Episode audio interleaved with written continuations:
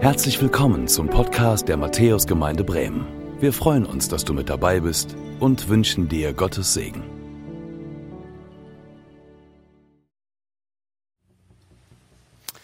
Herzensmauern, mach es zu seinem Projekt. Ein wunderbares Video hier zu sehen. So kann es aussehen, so sieht es aus. Man würde sagen, Mensch, man braucht doch nur mit dem Hammer gegen zu hauen, dann ist es gut. Aber die Sache mit dem Herzen ist schon kompliziert. Schon mit dem fleischlichen Herzen ist es kompliziert. Darüber soll es heute gehen. Mein Name ist Johannes Müller. Ich äh, war hier mal in der Gemeinde und ähm, bin jetzt aber seit sieben Jahren im Leithaus der missionarischen Arbeit der Bremischen Kirche. Und wenn dir meine Stimme bekannt vorkommt, dann kann es sein, dass du ein Hörer von Prayer to Go bist, dieser kleinen Andachtsserie. Äh, wir dachten, wir machen mal so drei, vier Wochen so diesen kleinen Ermutigungspodcast, äh, diese kleine Sendung, fünf, sechs Minuten. Und äh, aus den drei bis vier Wochen sind jetzt über ein Jahr geworden. Prayer to Go gibt es in verschiedenen Formaten. Und äh, ich bin sozusagen das Gesicht zu der Stimme. Falls du dich hier wunderst, dass du die Stimme bekannt vorkommt. Lighthouse ist eine sehr mobile Arbeit, gerade jetzt auch unter Pandemiebedingungen. Zum, zum Beispiel schrauben wir gerade an äh, einem Sommergottesdienst, Sommergottesdienst im Park. Und zwar mit der mobilen Kirche zusammen. Das ist ein, eine mobile Kirche. Und äh, Ende des Monats soll das beginnen im Nelson Mandela Park, Kathedrale ohne Mauern. Das ist so äh, das Format. Das wird ein Sonntag immer wieder sein und dann so 17, 18 Uhr. Bei so einem Wetter in der Regel. In Bremen hat es ja aufgehört zu regnen jetzt die nächsten drei Monate.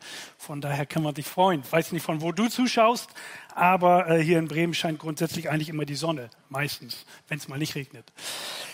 Herzensprojekt. Am Herz zu arbeiten braucht manchmal gravierende Eingriffe. Ein Freund von mir ging vorletzten Monat ins LDW, links der Weser Krankenhaus. Und da ist eine hervorragende Herzabteilung. Und äh, da kann man an dem Herzen, an der Pumpe hier, die kannst du mal merken, ob deine noch läuft. Kannst du mal ganz kurz fühlen. Einfach drei Finger ranhalten. Bei mir läuft es noch, alles gut. Schöner Puls. Hast du auch Puls? Wenn du keinen mehr hast, wäre schlecht. Aber er wollte sein Herz untersuchen lassen. Und ähm, da ging so ein Katheter rein und gucken, wie so die, die Herzstruktur beschaffen ist. Ob da Mauern sind, ob da Blockaden sind. Er hatte danach noch Termine gehabt und er schrieb mir noch, ja, ich bin jetzt hier im Wartezimmer und ähm, alle nett zu mir und super und äh, ich habe heute Nachmittag noch einiges zu tun und naja, bin da gleich wieder durch. Und dann lag er da auf dem Tisch und nach der Untersuchung kam ein Arzt und sagte, es tut mir leid, wir müssen Sie hier behalten. Ihrem Herzen sieht nicht gut aus. Da springt der Typ auf, reißt sich die ganzen Klamotten ab, die ganzen Elektroden, den Zugang raus, sagt, das können Sie mir doch nicht einfach so sagen, ich habe Termine, tut mir leid, holt sich ein Taxi und fährt nach Hause. Wie blöd ist das denn? Also hat er nicht gemacht. Aber stellt euch das mal vor, das hätte er gemacht. Er hat es natürlich nicht gemacht. Nein, im Gegenteil. Er blieb brav liegen. Er hat der Diagnose geglaubt. Er hat gewusst, es geht um Leben und Tod. Und er musste sogar noch zwei Wochen warten auf die OP. Und dann wurde die Säge angesetzt, so richtig die große. Und ein paar Umleitungen gelegt. Und toll, was man heute alles machen kann. Am Herzen zu arbeiten ist hochkomplex. Und ihr habt schon an der letzten Sonntag habt ihr schon gehört von Philipp, ähm, was, äh, was es ausmacht, ob wir, wie, wie, wie viel Arbeit es macht, das Herz zu bewahren und auch an unserem Herzen, an unserem Inneren auch zu arbeiten. Wir können nicht einfach schnell mal was austauschen und dann läuft das wieder so. Nein. Also mein Freund ist immer noch in, in Reha-Maßnahmen und er wird ganz langsam wieder ins Leben hinein starten. Und deswegen ist diese Herzensmauern-Predigtreihe geht auch über mehrere Wochen. Also weil am Herzen zu arbeiten. Ich weiß nicht, ob du Tabletten nehmen musst. Also ähm, das ist schon nicht unwichtig. Ne? Herzensmauern. Deswegen habe ich die Predigt so genannt, wie Sünde unser Herz beschädigt. Darüber wollen wir reden. Darüber möchte ich euch einige Dinge sagen. Wir sind heute nicht im LDW, sondern wir sind ihr hier in der Matthäusgemeinde oder du zu Hause auf dem Sofa oder sonst wo auf der sonnigen Terrasse. Wie du denkst, beeinflusst, wie du fühlst. Und wie du fühlst, beeinflusst, wie du handelst. Das ist eine Nuss. So, du musst ja erstmal knacken. Ne? Du musst ja erstmal kapieren. Wie du denkst, beeinflusst, wie du fühlst. Wie du fühlst, beeinflusst, wie du handelst. Hier merken wir, wenn wir über, über Herz sprechen, Herzensmauern, was wir meinen. Es geht um Denken, es geht um Fühlen und es geht um Handeln. Das ist das, was wir meinen, wenn wir von Herzensprojekt reden. Herzensmauern. Verändertes Denken verändert deine Gefühle und veränderte Gefühle verändern deine Handlung. Der Kampf wird im Kopf entschieden, im Herz entschieden, im Innersten entschieden. Nicht bei der Pumpe hier, sondern in uns drinnen. Und diese Veränderung von innen, die erfordert Wahrheit. So wie der Arzt eine Diagnose stellt und sagt, hey, Herzkranzgefäße, richtig Murks. Also so würde er es nie sagen, aber mal auf den Punkt gebracht. Ne? Nicht gut. Müssen wir neu machen. Wenn du hier aufstehst und nach Hause fährst, kannst plopp machen und du bist tot. Wahrheit muss hineinkommen. Und genauso muss auch für unser Herz, über das wir hier reden, über unser Innerstes Wahrheit hineinkommen. Zwei Worte, die Wahrheit aus Gottes Wort und uns die Augen öffnen. Hör mal, wie Sünde unser Herz beschädigt, Epheser 4, 22. Deshalb sollt ihr euer altes Wesen und eure frühere Lebensweise ablegen, die durch und durch verdorben war und euch durch trügerische Leidenschaften zugrunde richtete. Das ist eine krasse Diagnose, ne? Da denkst du gleich, wieso bin ich überhaupt hier? Jetzt geh gleich wieder nach Hause. Du hast mir mit der Diagnose den Sonntag versaut. So schönes Wetter. Das ist Wahrheit. Und Gottes Wort ist manchmal sehr ehrlich zu uns. Ein zweites Wort, Hebräer 12, Vers 1. So wollen wir jede Last ablegen, die uns behindert, besonders die Sünde, in die wir uns so leicht verstricken. Wir wollen den Wettkampf bis zum Ende durchhalten, für den wir bestimmt sind. Das ist keine gute Diagnose hier. Wir müssen Sünde ablegen. Wir sind durch und durch verdorben. Wir richten uns zugrunde. Wir sind tief in Sünde verstrickt. Das heißt, wir brauchen eine Therapie, wir brauchen eine Behandlung, wir brauchen eine OP. Es muss am Herzen gearbeitet werden. Und deswegen habe ich einfach mal drei Fragen euch mitgebracht, die ich beantworten möchte. Erste Frage ist, was ist Sünde? Zweitens, warum ist Sünde das größte Problem? Und wie können wir von Sünde frei werden? Erste Frage, was ist Sünde? Nun, da denken wir schnell so an unterschiedlichen Verhalten, also Mord oder Ehebruch oder Stehlen und Lügen. Ähm, aber eigentlich geht es Gott um unsere Einstellung. Es geht gar nicht jetzt um die Taten, sondern die Grundeinstellung von uns Menschen, unsere Gedanken, unsere Gefühle, weil sie unser Handeln bestimmen. In Jakobus 3, Vers 16 heißt es, denn wo Eifersucht und Selbstsucht herrschen, kann sich das Böse ausbreiten. Eifersucht und Selbstsucht. Sünde ist immer selbstsüchtig, immer egoistisch. Wir sind egoistisch. Mein Handeln widerspricht dem Wesen Gottes. Gott ist gut. Gott ist immer Liebe. Gott ist immer gerecht. Wir sind selbstsüchtig. Das ist ein großer Unterschied. Das ist ein großer Unterschied. Und wir haben das im letzten Gottesdienst gehört. In unserem Herzen wohnt nichts Gutes. Erinnerst du dich an diesen Vers, wo es heißt, dass das Innere im Herzen ist nicht gut. Ist nicht gut. Es kommt nichts Gutes aus uns selbst heraus. Da würde man sagen, ja und jetzt? Also Selbstsucht, Egoismus macht Gott mehr Kummer als dein Verhalten. Nochmal, dein Ego macht Gott mehr Mühe als dein Verhalten. Ich erkläre das. Die Wurzeln unserer Sünde ist der Nichtglaube, die Nichtbeziehung zum lebendigen Gott. Jesus sagt das folgendermaßen in Johannes 16. Die Sünde der Welt ist, dass sie nicht an mich glauben.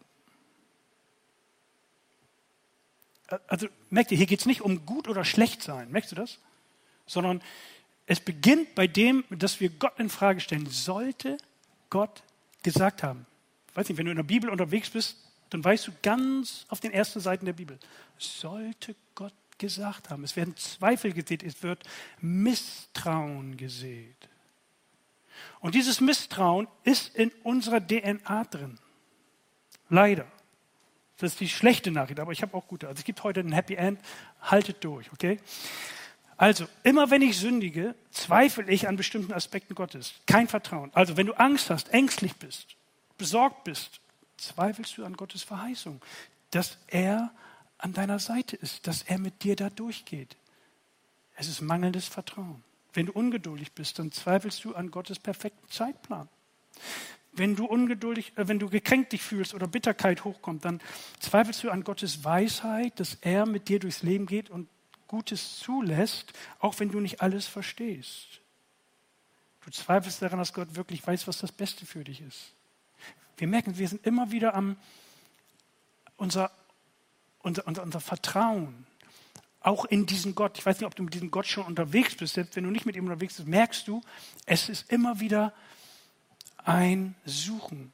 Und wenn du dich unzulänglich fühlst, wenn dir oft genug gesagt wurde, du kannst nichts, du bist nichts und du weißt nichts, und du merkst einfach, wie das in dir nagt und in dich auffrisst, bist du unsicher, du, du bist, wirst unfähig, dein, dein Glaube kann gar, dich gar nicht entfalten, dein Vertrauen wird in den Dreck getreten, wenn dir das widerfahren ist.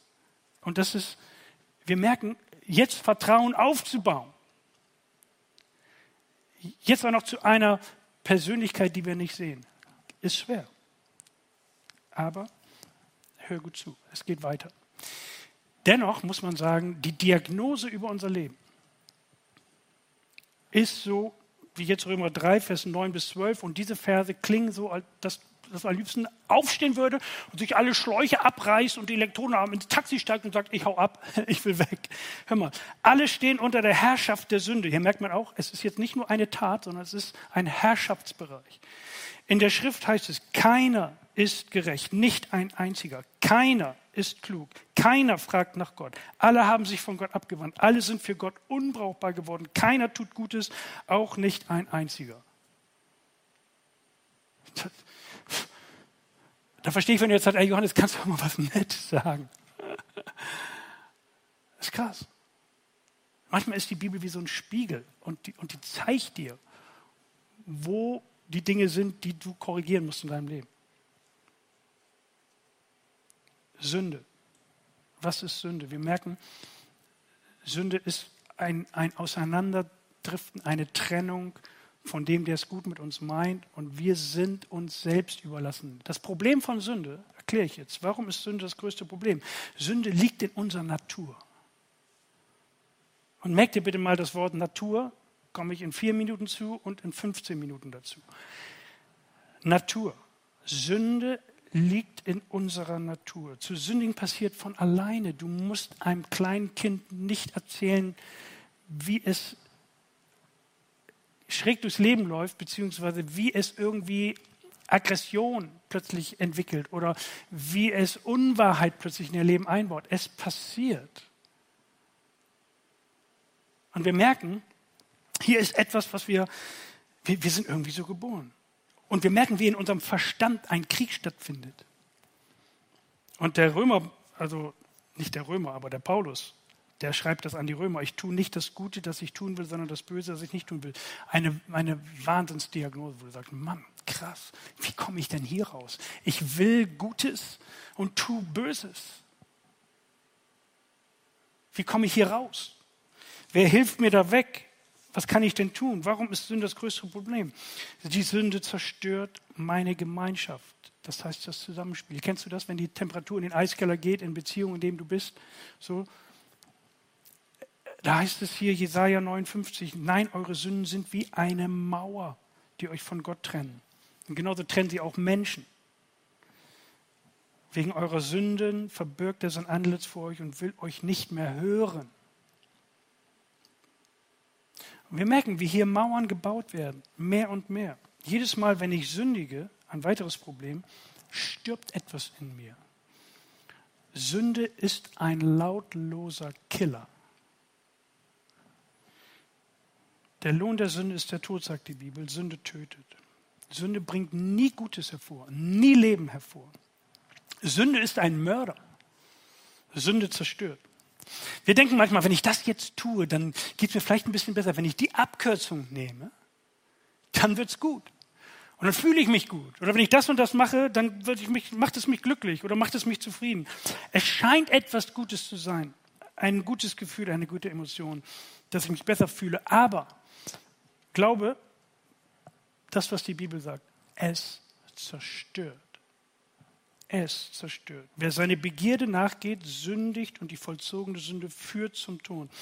Wir denken, wir fühlen uns vielleicht besser. Wir denken, wenn ich das und das mache, dann geht es gut. Aber es werden Beziehungen in deinem Leben sterben. Deine Talente sterben. Deine Beziehungsfähigkeit wird sterben. Dein Potenzial wird sich verringern. All das ist ein langsames Sterben von guten Dingen. Sünde erstickt Gutes in deinem Leben. Und das ist krass. Man könnte zu jedem Buchstaben des Alphabetes könnte man Sünde, äh, Sünden, Auswirkungen der Sünde finden. Habe ich jetzt hier stehen, muss ich jetzt nicht alles durchhalten, aber Sünde führt zu Verlust von Freude. Sünde verpasse ich die Gelegenheit, wo Gott durch mich was Gutes tun will. Sünde blockiert mich. Sünde erstickt, Sünde tötet. Es gibt sogar nationale Abstiege. Wenn du die Bibel liest, gibt es ganze Völker, ich sag's mal salopp, die im Mülleimer der Weltgeschichte gelandet sind. Durch Schuld, durch sündhaftes Tun, durch einfach falsche Entscheidung, egoistische falsche Entscheidung. Sünde führt auch zu Umweltverschmutzung übrigens. Nicht nur Verschmutzung nach innen, in uns, sondern auch zur Umweltverschmutzung. Sünde führt zu Vertrauensverlust, zu Konflikten, zu Stress, zu Neid, Leiden und Krankheiten wird durch Sünde verursacht. Sünde, auch ein Problem, kann geheim sein im Verborgenen, aber ist nie privat exklusiv. Was meine ich damit? Sünde kann verborgen sein. Aber sie hat immer Auswirkungen. Sie hat immer Auswirkungen. Irgendjemand wird es erfahren. Und entweder kommt es hier noch raus oder irgendwann im Himmel. Aber Sünde wird offenbar. Eine Sünde, interessanter Vers hier, eure Sünde wird mit Sicherheit auf euch zurückfallen. Das ist ein beängstigender Vers. Weil wir sind alle Sünder. Das zuzugeben ist richtig hart. Ne? Und ich finde es cool, dass ihr schon noch alle sitzen bleibt hier und nicht die Kabel rausreißt und sagt, ich gehe nach Hause. Ein beängstigender Vers. Sünde kommt ans Licht. Meine Handlungen entwickeln meinen Charakter. Und du veränderst dich zum Negativen. Dein Umfeld merkt das manchmal. Also manchmal merkt das Umfeld vielleicht, dass, dass, du irgendwie schräg drauf bist. So, was ist mit dir los? Und du hast irgendwo irgendwie was auf dem Kerbholz, wie man so schön sagt.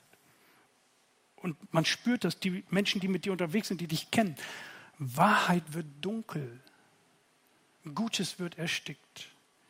Und wir reduzieren das Potenzial, Gutes zu tun.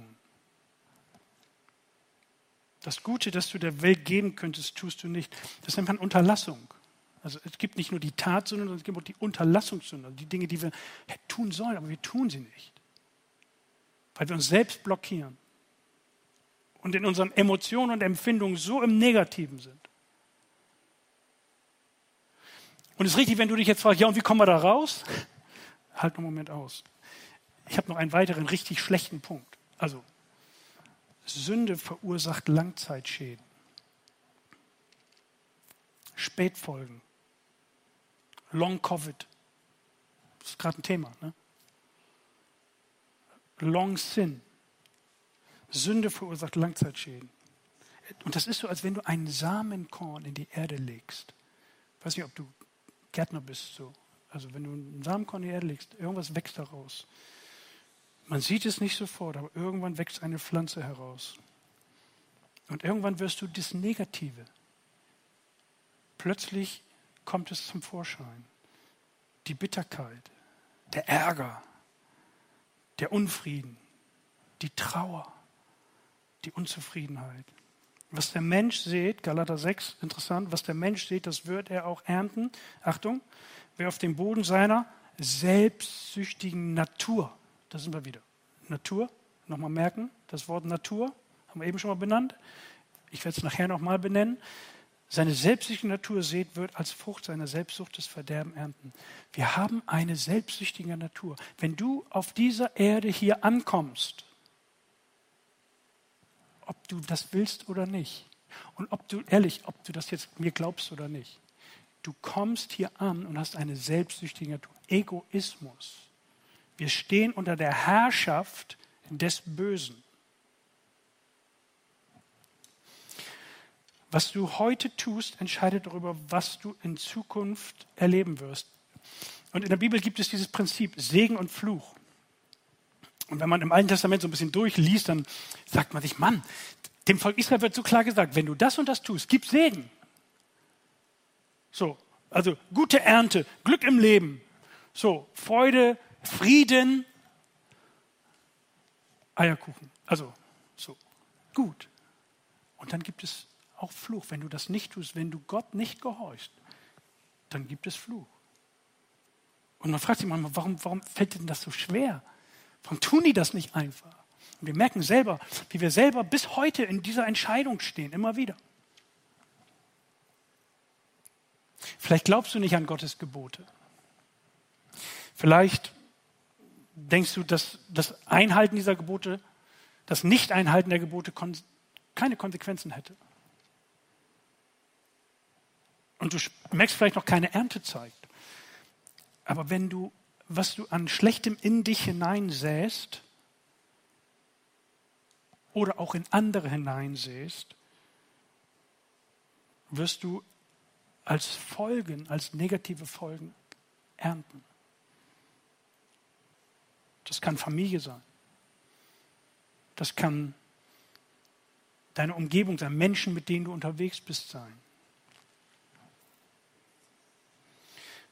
Also, kleines drastisches Beispiel, wenn du zum Beispiel nicht an das Gesetz der Schwerkraft glauben würdest. Gehst aufs Hochhaus, 40 Stockwerke und sagst, da springe ich jetzt runter.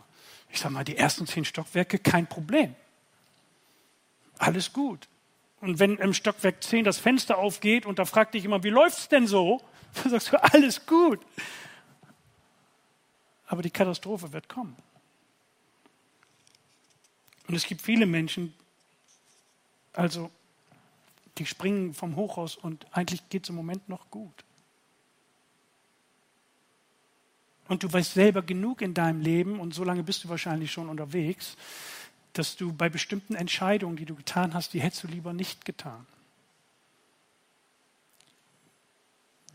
Weil du hast Samenkörner, negative Samenkörner in dein Leben hineingelegt und sie wachsen jetzt. Und sie wuchern. Und es ist so wie manche Pflanzen, man, deren man nicht mehr Herr wird. So was gibt es ja im Garten. Und es kommt zur Katastrophe. Es ist erwiesen, dass bestimmtes Verhalten unser Gehirn so trainiert, dass es das lernen kann. Im Guten als auch im Negativen. Also in der Schule gibt man manchmal die Hoffnung auf, vielleicht du auch an deinen Kindern, das lernen die nie, aber doch weiter trainieren, trainieren, trainieren, trainieren, trainieren. Ich will jetzt nicht auf Fußball zu sprechen kommen, aber beim Fußball muss man einfach eine Bewegung 50.000 Mal wiederholen, dann hast du sie drauf. So, deswegen trainieren auch Profis noch. Ne? Man sagt ja, Mensch, trainieren die nicht genug. Ja, 50.000 Mal. Dann hast du es drauf. Ne? Deswegen kannst du eine Menge trainieren. Du kannst dein Gehirn trainieren zum Guten und zum Negativen. Und wenn du immer wieder die falsche Entscheidung triffst, rutschst du immer, wie beim Fahrradfahren, in die Straßenbahnschiene rein. Du kommst da nicht mehr raus. Du kommst nicht alleine mehr raus. Und da komme ich in sieben Minuten zu einem Punkt, der dir vielleicht helfen kann. Es gibt Spätfolgen von Sünden. In der Bibel geht es um Generationen. Dritte bis vierte Generation. Das ist im Dekalog, also in den zehn Geboten, kannst du das nachlesen, was das bedeutet. Untersuchungen haben ergeben, dass Kinder nicht nur passive Empfänger der meisten unbewussten Botschaften der Eltern sind. Sie nehmen das, was sich atmosphärisch in familiären Klima zeigt, aktiv auf. Nochmal, Positives und auch Negatives. Das bedeutet, mein, meine sündigen Verhaltensmuster färben ab auf die nächste Generation. Jetzt denkst du, ach du Scheiße, was mache ich denn jetzt? Stell dir das mal vor. Da will ich ja, ich sag mal, da, da gehe ich ins Bett, ziehe die Decke über den Kopf und mache gar nichts mehr. Wie kommen wir hier raus? Wir wollen doch keine negativen Samenkörner an das Herzen von Menschen legen, die mir am Herzen liegen, die ich liebe. Wir stehen, ich sag's nochmal, wir, wir stehen im Herrschaftsbereich des Bösen. Das ist ein Naturgesetz. Das ist das Gesetz des Bösen, der Herrschaft des Bösen. Verhaltensmuster werden übernommen. Und deswegen, das ist nochmal ganz wichtig, jede Generation ist verantwortlich für die eigene Schuld. Gott bestraft niemanden, weil die Eltern irgendwelche Fehler gemacht haben und er bestraft damit Kinder. Natürlich musst du in den Auswirkungen leben wenn, wenn deine Mutter Drogen genommen hat während deiner Schwangerschaft, dann weißt du, was das bedeutet. Während der Schwangerschaft, wo du im Bauch deiner Mutter warst, dann weißt du, das hat Auswirkungen. Das hat Folgen. Es bedeutet aber, dass auch wir merken, dass schlechtes Verhalten auch abfärben kann. Bitterkeit färbt ab. Ängstlichkeit färbt ab. Untreue färbt ab. Unglaube, Neid, Unsicherheit, Suchtverhalten, Folgen seelischer Verletzungen, Kontrollsucht, Beziehungsängste. Man kann das wiederfinden, diese Eigenschaften, diese Spätfolgen. Niemand soll für die Sünden der Eltern in Rechenschaft gezogen werden. Ich sage es nur noch mal. Aber die Folgen, die Folgen sind sichtbar und spürbar. Und deswegen leben wir in einer gefallenen Welt. Das ist das System. Die gute Nachricht aber ist, dass wir diesen, diese Sündenspirale durchbrechen können. Wir können diesen Kreislauf stoppen. Und das geht durch Jesus Christus. Wir haben das eben gesungen. Wie stark der Name Jesus ist. Welche Macht der Name Jesus hat. Und deswegen reden wir immer hier von Jesus. Wir reden nicht von Gott. Gott ist Jesus. Jesus ist Gott. Aber wir nehmen diesen Namen, weil Jesus bedeutet, Gott ist heil, Gott macht gesund, Gott ist derjenige, der diese Macht durchbricht in Jesus. Jesus ist gekommen und ist für uns gestorben. Denn das ist der Punkt jetzt, wie wir frei werden können. Es hat positive Auswirkungen, wenn du dein Vertrauen auf Jesus setzt und das Gute lebst, so wie er es uns vorschlägt in seinem Wort, in der Bibel.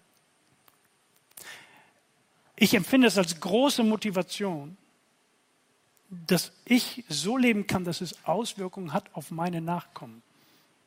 Muss ich sagen, das ist eine hohe, hohe Motivation, wenn ich mir das vor Augen male. Und da möchte ich an mir arbeiten, bereit sein, an mir zu arbeiten. Wie können wir frei werden von Sünde?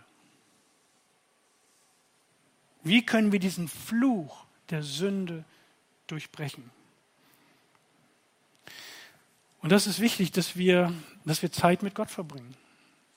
Es ist einfach wichtig, dass wir, dass die guten Charaktereigenschaften Gottes an uns abfärben. Wenn du dein Herzmedikament, wenn du herzkrank bist und der Arzt sagt dir, hier sind die Tabletten, bitte einmal morgens und einmal abends. und du sagst, einmal die Woche reicht mir, kannst du machen. Aber ist nicht gut. Oder? Da sagst du, na klar mache ich das. Ich will nicht wieder die Klammer kriegen, diese Todesangst, die entsteht, wenn Herzschmerz entsteht. Kennst du das? Ich habe es noch nicht erlebt, aber ich habe das von Leuten gehört. Ich habe früher im Krankenhaus gearbeitet. Wir haben versucht, Leute, die diesen Infarkt hatten, zurück ins Leben zu holen. Ich habe versucht, Herzen zu quetschen, so, damit das in Gang kommt. Mal hat es funktioniert und mal hat es nicht funktioniert. Man tut alles, um das Herz ins, ins Rennen, ins Laufen zu bringen. Nochmal, die Diagnose, die ich hier gerade aufzeige, ist, ist nicht schön. Aber sei jetzt nicht deprimiert. Es gibt Hoffnung weil Jesus ist der, in dem wir Hoffnung finden, der uns heil machen kann, der uns gesund machen kann. Und deswegen habe ich einfach mal vier Punkte mitgebracht hier, dass man einfach mal sieht, lass uns begreifen und ergreifen, was Jesus für mich getan hat. Weißt du, das ist so ein wichtiger Punkt. Das Kreuz ist nicht nur die Strafe, er hat nicht nur da die Strafe getragen, sondern er hat die Macht der Sünde zerbrochen, die Herrschaft des Bösen wurde dort zerbrochen. Deswegen ist das Kreuz so wichtig. Und deswegen ist der, das Kreuz der Ort, wo wieder Vertrauen wachsen kann. Der Kreuz ist, ist, ist der Ort, als Jesus starb, wisst ihr, was passierte? Zerriss der Vorhang im Tempel. Das heißt, der Weg zu Gott ist wieder frei. Und wir dürfen das Gute downloaden in unser Leben hinein. Und das Zweite ist, unsere Natur wird verändert. Ihr seht es, da sind wir wieder. Ich lasse mir von Gott eine neue Natur geben. Das muss ich ergreifen. Nochmal, das ist ganz interessant. Das ist deine Entscheidung. Eine, eine, eine wahnsinnige Entscheidung. Du kannst die gesamten Vorzeichen deines Lebens völlig verändern, indem du diese neue Natur annimmst wir nennen das Wiedergeburt oder Neugeburt oder mein Vertrauen auf Jesus setzen. Gott schenkt mir eine neue Natur. Das heißt, ich habe die Möglichkeit wieder zu wählen. Ich habe die Möglichkeit zu wählen. Ich kann wieder an den Schalter kommen, ja oder nein zu sagen. Das ist ganz interessant. Weil Gottes Geist in mir lebt. Neue Natur heißt, Gott kommt in mich herein. Und ich komme aus dem Herrschaftsbereich des Bösen, komme ich raus, ich komme in den Herrschaftsbereich des Lichtes, in den Herrschaftsbereich Gottes, in den Herrschaftsbereich des Heiligen Geistes, in den Herrschaftsbereich des Guten. Ich stehe nicht mehr unter dem Fluch. Und damit kann ich anfangen, Gutes auszusehen. Natürlich gelingt es nicht immer. Wir bleiben auch, unsere alte Natur kämpft. Und wir merken, deswegen sage ich, im Kopf, im Kopf entscheiden wir über Gefühl und über Handlung. Verändertes Denken und verändertes Gefühl gibt verändertes Handeln. Und das will Gott in uns freisetzen. Und da machen wir uns auf den Weg. Und ihr Lieben, das ist ein lebenslanger Prozess. Christen sind nicht perfekt. Aber der Herrschaftsbereich des Bösen, steht nicht mehr über unserem Leben. Und das bedeutet nur Gutes. Und deswegen ist es so wichtig, dass du die Lüge hinter jeder Versuchung identifizierst. Das ist eine Strategie jetzt, okay? Also, das ist jetzt strategisches Denken. Wenn du an der Stelle in einer Versuchung bist, dann identifiziere das als Versuchung und sage dir, es wird mich töten, es wird mich zerstören, es wird mich kaputt machen. Und ich möchte hier nicht das tun. Ich möchte dem nicht nachgehen. Es ist eine Lüge, dass es mir danach gut geht und besser geht oder dass ich es mir verdient habe oder wie auch immer, wie auch immer wir die Dinge erklären, die uns auf die schiefe Bahn bringen. Sollte es aber wieder passieren, und es wird immer mal wieder passieren, dann wissen wir, dass wir zu Jesus kommen können und um Vergebung bitten können. Das ist ja das Schöne. Wir dürfen zu Jesus kommen und sagen, es tut mir leid und er vergibt. Und dieses Vergebungsgeschehen, das kann auch ein Prozess sein, was auch immer dir angetan wurde. Du weißt an dem Moment, Vergebung ist möglich, aber wie weit schaffe ich das demjenigen, derjenigen zu vergeben? Und das ist ein Prozess. Und das schaffst du vielleicht auch nicht alleine. Deswegen ist es so wichtig, schaff es nicht alleine und erbitte Hilfe. Wenn du es alleine tun könntest, würdest du es ja tun, oder? Aber wir merken, wir brauchen Unterstützung. Wir brauchen ein Team. Und deswegen sagen wir hier in der Gemeinde immer, komm in einen Hauskreis. Deswegen ist Hauskreis so wichtig. Hauskreis ist nicht nur, damit wir zusammen Chips werden und dick werden, äh, Chips essen und dicker werden, sondern es geht darum, hey, wir wollen uns miteinander tragen, wir wollen uns ermutigen, auf diesem Weg Gutes zu tun. Wir wollen uns ermutigen, auf diesem Weg gute Samenkörner in unsere Umgebung auszusehen, in unsere Familien hinein, füreinander beten und auch an manchen Punkten korrigieren lassen.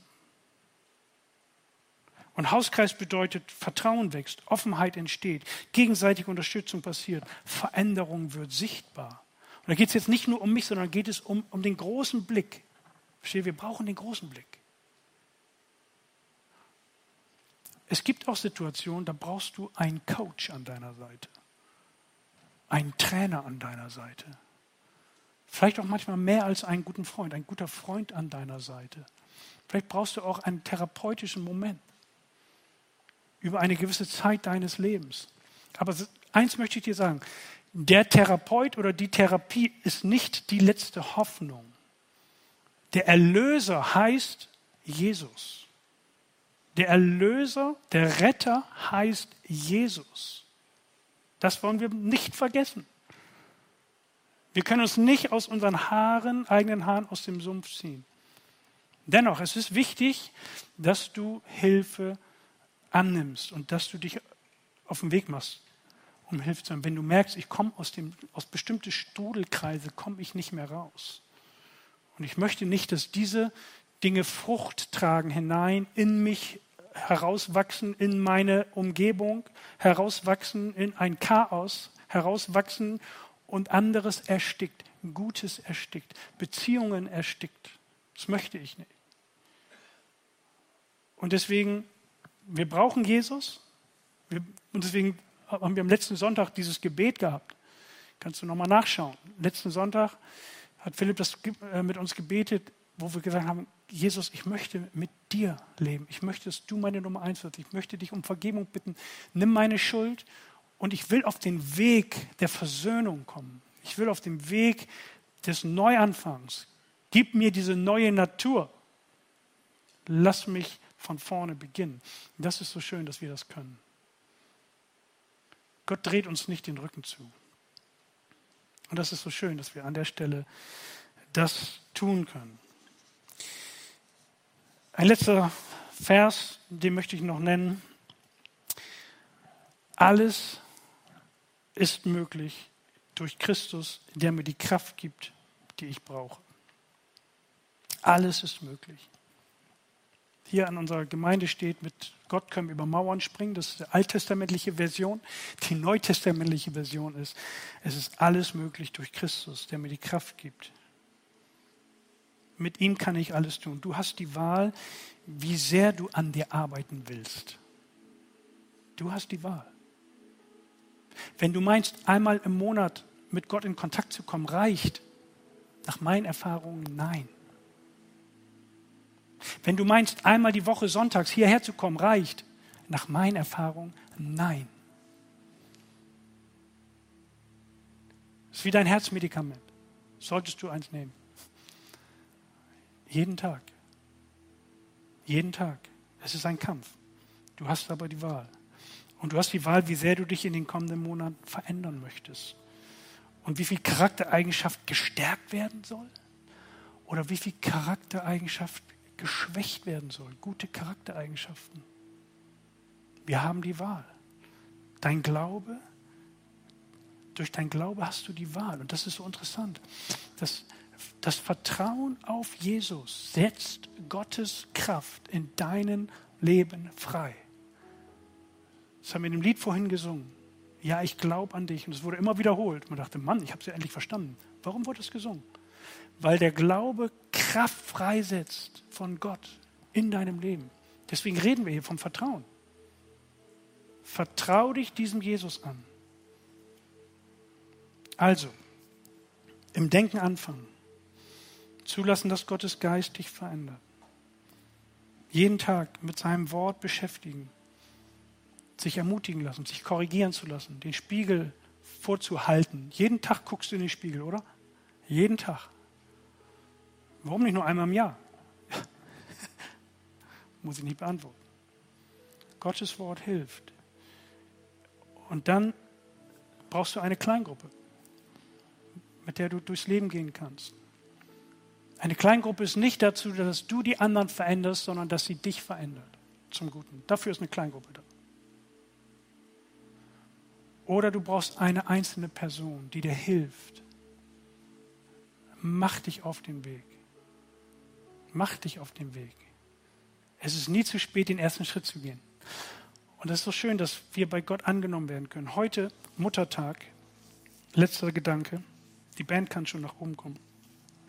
Letzter Gedanke. Maria, Mutter Maria, spricht den aus. Lukas 1, Vers 50. Und von Generation zu Generation gilt sein Erbarmen. Die Mutter Jesu. Was für eine Botschaft für Muttertag. Und die gilt Müttern und Vätern, die gilt jedem Menschen. Von Generation zu Generation gilt sein Erbarmen. Und das ist die gute Nachricht, ihr Lieben. Das ist das Happy End, auch für dich. Deswegen ergreift diesen Jesus. Ich würde jetzt beten und dann singen wir ein wunderschönes Lied, was uns da nochmal in den Fokus bringt, dass Gott ein Gott ist, der gnädig ist und der gerne sogar Schuld vergibt. Lasst uns beten. Herr Jesus Christus, wir möchten dir danken, dass du ein Gott bist, der alles einsetzt und kämpft um uns. Du hast uns aus dem Herrschaftsbereich des Bösen herausgeholt, herausgerettet, herausgelitten. Du bist gestorben für unsere Schuld. Du hast alles bezahlt.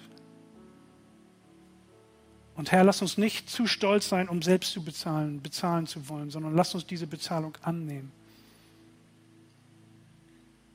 Komm du in mein Leben. Bete mir einfach nach, wenn du das möchtest. Herr Jesus, komm in mein Herz, komm in mein Leben. Nimm du den ganzen Mist aus mir heraus. Lösche meine Schuld. Gib mir Kraft, mich auf dem Weg der Versöhnung zu machen, der Wiedergutmachung. Gib mir Kraft, an dir festzuhalten. Hilf meinem Unglauben, schenke mir Glauben, Jesus Christus.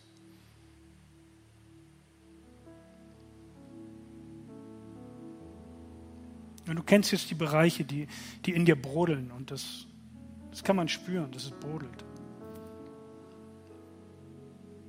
Manches habe ich nur umschrieben, aber du weißt ganz genau, an welchen Punkten du arbeiten musst. Du kannst Jesus jetzt direkt sagen, ich brauche Hilfe. Gib mir Mut für den ersten Schritt, Hilfe anzunehmen.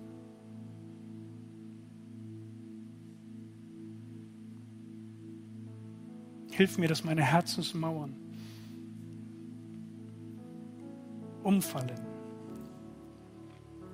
und dass mein Herz wieder anfängt, sensibel zu werden für Gutes. Vergib mir da, wo ich eigene Wege gegangen bin, falsche Entscheidungen getroffen habe, mich verletzt habe und andere Menschen verletzt habe.